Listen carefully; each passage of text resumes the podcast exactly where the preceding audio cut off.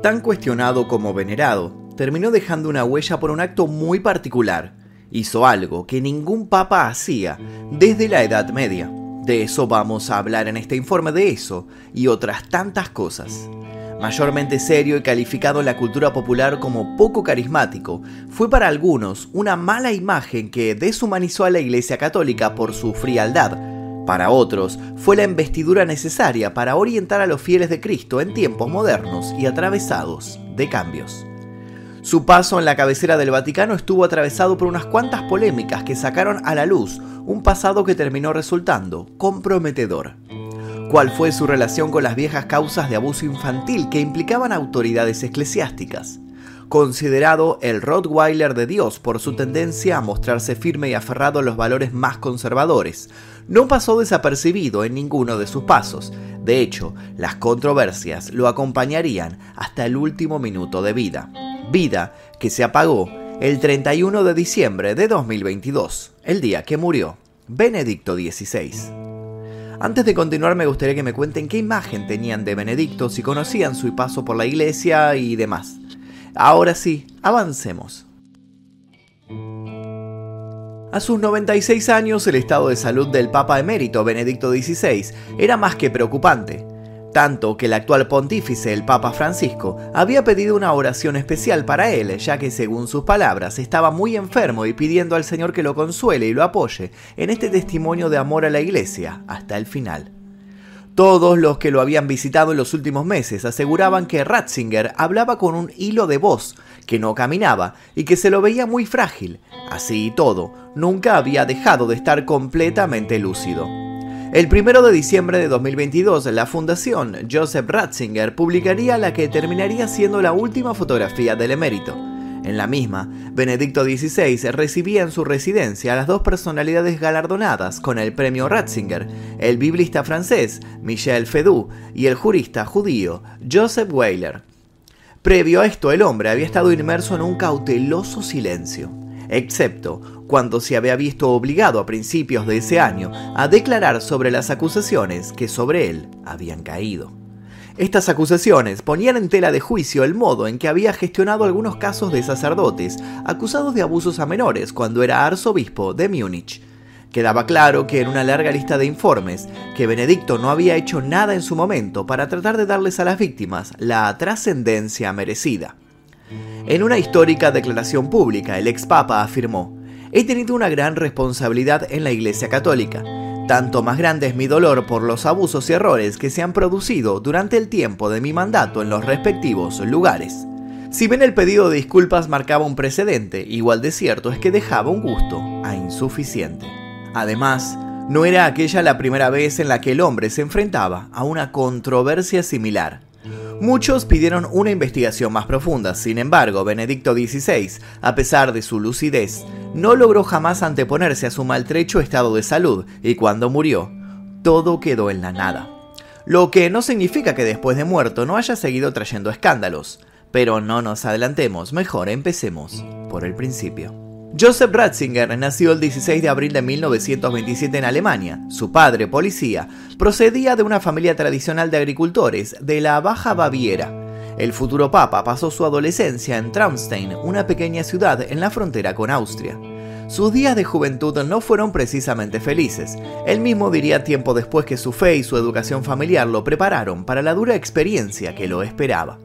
Cuando el régimen nazi tomó las calles del barrio en el que vivía, un pequeño Ratzinger pudo ver cómo un párroco era golpeado por las huestes de Hitler antes de celebrar la misa. Iniciada la Segunda Guerra Mundial tras cumplir 14 años, Joseph fue reclutado por las juventudes hitlerianas, ya que la ley exigía la afiliación de todos los chicos alemanes a partir de esa edad. Uno de sus primos de su misma edad, con síndrome de Down, fue secuestrado y asesinado debido a su programa de eugenesia. En 1943, cuando aún estaba en el seminario, Joseph fue incorporado por el Cuerpo Antiaéreo Alemán. A principios de 1945, desertó de vuelta a la casa de su familia en Traunstein, después de que su unidad hubiera dejado de existir, justo cuando las tropas estadounidenses establecieron su cuartel general en la casa de los Ratzinger. Como soldado alemán fue internado en un campo de prisioneros de guerra. Al finalizar el conflicto en mayo de ese año sería liberado. Fue entonces cuando entregó su vida a Dios.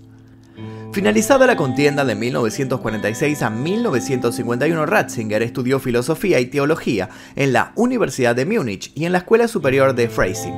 Junto con su hermano George, fue ordenado sacerdote el 29 de junio de 1951 en la Catedral de Freising. En 1953 se doctoró con una tesis titulada El pueblo y la casa de Dios en la doctrina de San Agustín sobre la Iglesia. Cuatro años más tarde obtuvo el título de profesor universitario, enseñó dogmática y teología fundamental en varias universidades de su país, convirtiéndose más adelante en un experto en el Concilio Vaticano II. Su progreso en la curia romana comenzó a acelerarse tras ser ordenado arzobispo de Múnich y Freising en 1977. Ese mismo año, el Papa Pablo VI lo elevó a cardenal y en 1981 fue nombrado prefecto de la Congregación para la Doctrina de la Fe.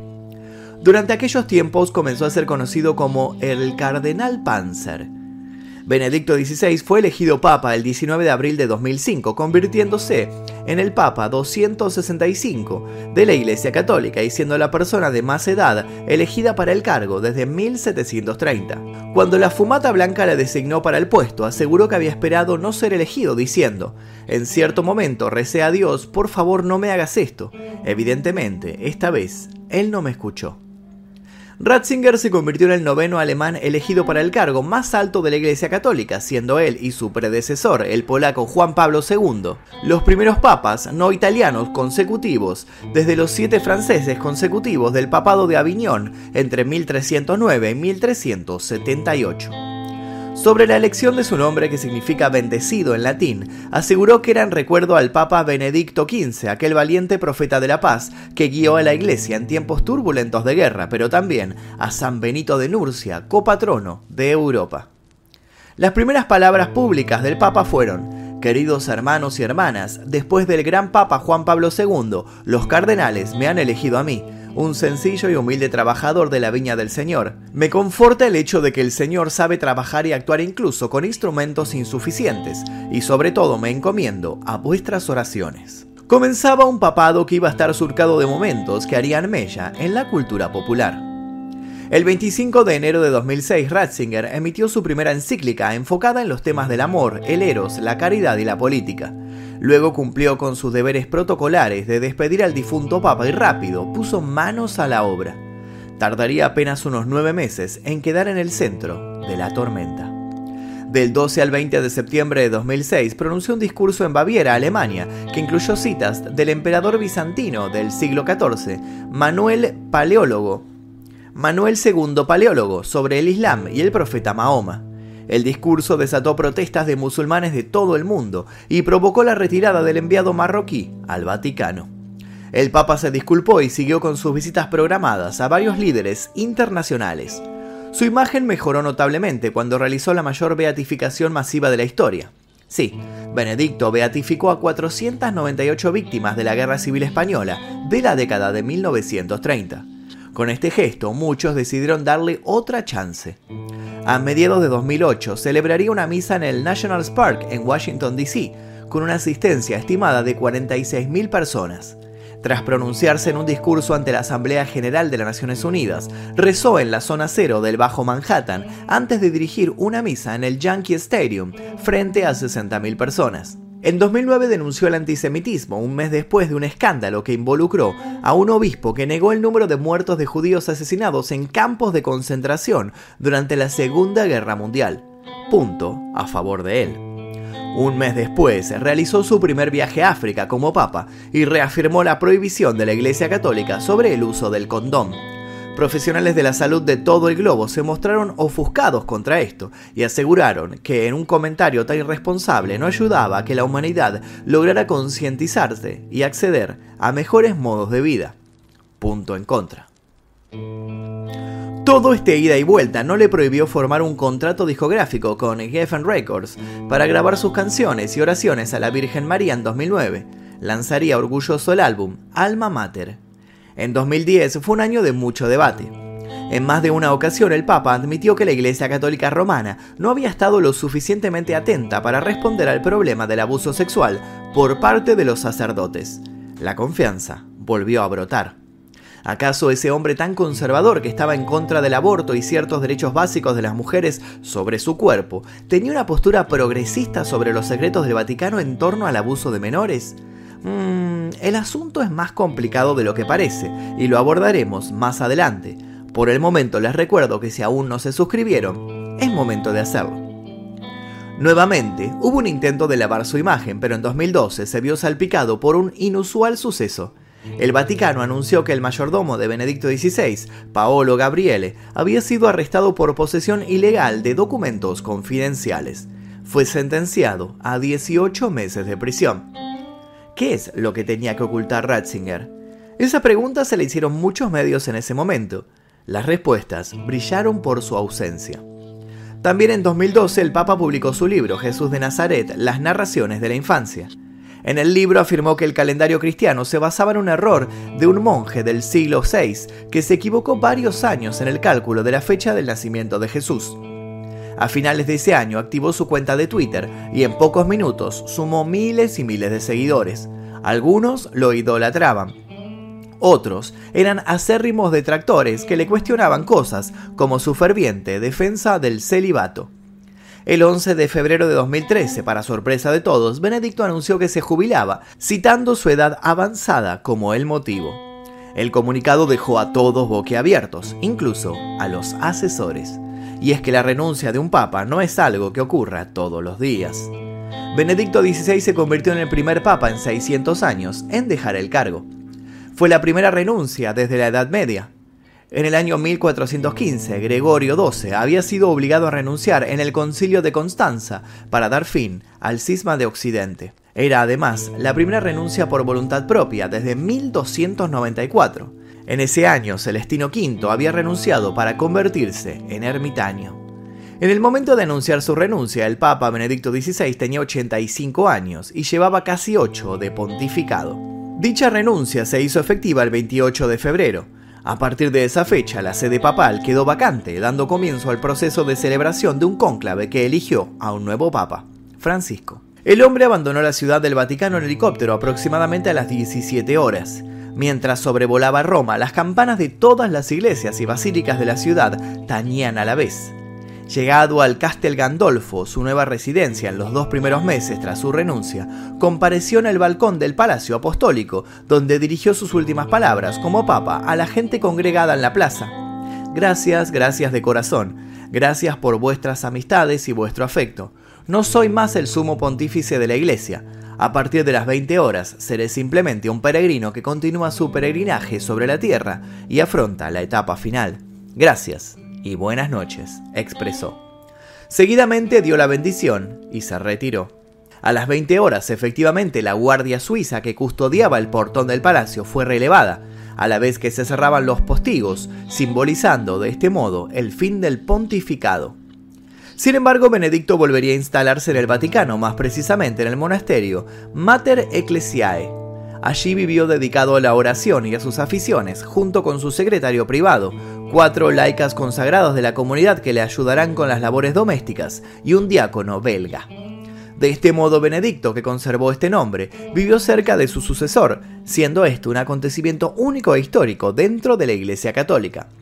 Pero, como adelantamos, su retiro no significó el último acto polémico de su existencia. El 22 de febrero de 2014, Benedicto hizo una aparición sorpresa en la Basílica de San Pedro y en abril del mismo año asistió como invitado a la ceremonia de canonización de los papas Juan XXIII y Juan Pablo II. Luego de unos años en los que poco se supo de él, en 2019 se vio obligado a analizar la crisis del abuso sexual en la Iglesia Católica y afirmó que la misma fue causada en parte por la revolución sexual de la década de 1960 y la liberalización de las enseñanzas morales de la Iglesia. En un ensayo de 11 páginas publicado en una revista alemana para sacerdotes, el Papa emérito admitió que el Vaticano se vio abrumado inicialmente al lidiar con la crisis esto, como es de esperarse, trajo nuevos choques contra la Iglesia y una investigación periodística sacó a la luz un oscuro pasado. Para conocer en mayor profundidad el asunto es necesario remontarse al año 2003.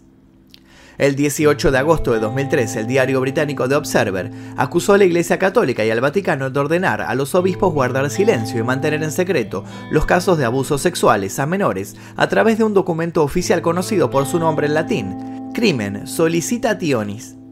El documento secreto del Vaticano fue elaborado por el Santo Oficio en 1962 y contiene una serie de instrucciones para los obispos sobre cómo manejar los casos del peor crimen, es decir, los casos en que los sacerdotes se ven envueltos en relaciones sexuales con animales, personas o niños, y en los que utilizan las confesiones para obtener favores sexuales de los fieles. Crimen solicitationis llama a manejar en secreto dichos casos y el secreto se extiende al mismo documento. El castigo por la violación del secreto incluye la excomunión, la que solo puede ser retirada por el mismo Papa. Tal vez esto explica la negación de la existencia de dicho documento por parte de algunos obispos. Crimen Solicitationis salió a la luz en el contexto del escándalo de la denuncia de los miles de casos de abusos sexuales a menores cometidos por sacerdotes católicos en Estados Unidos. Abogados estadounidenses involucrados en diversos casos sobre pedofilia eclesial dijeron que dicho documento era una evidencia de la política de obstrucción a la justicia practicada de forma oficial y como política de Estado por el Vaticano. Las jerarquías del Estado Vaticano se defendieron afirmando que las normas contenidas en el documento de 1962 no tienen ningún valor vinculante después de la entrada en vigor de las disposiciones que en 1983 reformaron el Código de Derecho Canónico. Sin embargo, se descubrió que en 2001, un entonces cardenal, Ratzinger, sostenía en una carta que la misma seguía vigente. Este hecho le significó una acusación de obstrucción a la justicia. Sin embargo, la causa no prosperó. Para cuando el juicio iba a hacerse efectivo, Ratzinger ya había pasado de cardenal a papa, y esto le otorgaba inmunidad por ser el jefe de Estado, en su caso, del Vaticano. De este modo quedó demostrado que el nombramiento papal había ayudado a Ratzinger a esquivar un proceso penal. ¿Había estado todo planificado? Esta duda aún persiste para muchos. Cuando todo este asunto volvió a removerse en 2022, el hombre salió a hablar frente al público. Y es así como nuestra historia vuelve al principio. Meses después de su mea culpa, Ratzinger moriría. La Iglesia Católica tiene protocolos estrictos, bien establecidos, para poner en acción tras la muerte de su líder pero no está claro al momento de ser grabado este informe si esos mismos actos oficiales se aplicarán a un papa jubilado. Para algunos, dentro de la Iglesia Católica, la renuncia de Benedicto XVI representó una circunstancia única que nunca tendrá que repetirse. Para otros, podría representar un precedente y establecer la normalización de la renuncia de un papa. El Papa Francisco, sin ir más lejos, reveló en una entrevista que había escrito una carta de renuncia en caso de que problemas de salud le impidieran realizar sus deberes. También confirmó que tanto Pío XII como Pablo VI habían hecho lo mismo. Y en anteriores comentarios elogió la decisión de su predecesor Benedicto de dimitir porque su avanzada edad no le permitía ejercer su cargo de la mejor manera. Nunca antes hemos tenido el caso de un papa vivo asistiendo al entierro de un papa muerto, observó el historiador católico John McGreevy.